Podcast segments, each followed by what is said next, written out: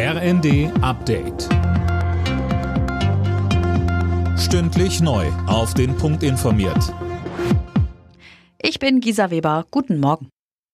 Die USA haben mehrere Luftschläge in Syrien und dem Irak durchgeführt. Das bestätigten US-Behörden. Demnach seien 85 Ziele getroffen worden. Hintergrund ist ein Drohnenangriff in Jordanien, bei dem drei US-Soldaten getötet wurden.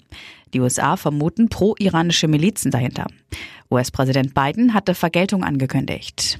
Die syrische Beobachtungsstelle für Menschenrechte mit Sitz in London erklärte, im Osten Syriens seien mindestens 18 pro-iranische Kämpfer getötet worden.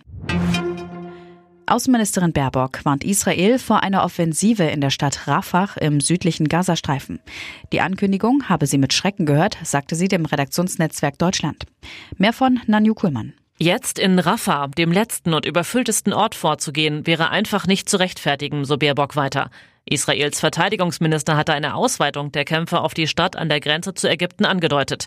Mehr als die Hälfte der über zwei Millionen Bewohner des Gazastreifens sind nach UN-Angaben mittlerweile dorthin geflüchtet.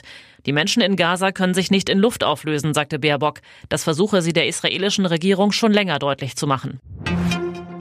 Die Demowelle gegen Rechtsextremismus reißt auch an diesem Wochenende nicht ab. Heute ist unter anderem eine große Aktion in Berlin geplant. Ein Bündnis von mehr als 1300 Verbänden, Initiativen und Institutionen ruft zu einer Menschenkette rund um das Reichstagsgebäude auf. Vorher soll dort noch eine Kundgebung stattfinden. Viele Sozial- und Umweltverbände, Gewerkschaften, Menschenrechtsorganisationen oder auch kirchliche Einrichtungen gehören zu dem Aktionsbündnis gemeinsam Hand in Hand.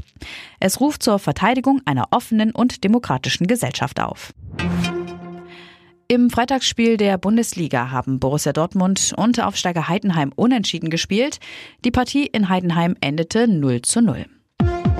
Alle Nachrichten auf rnd.de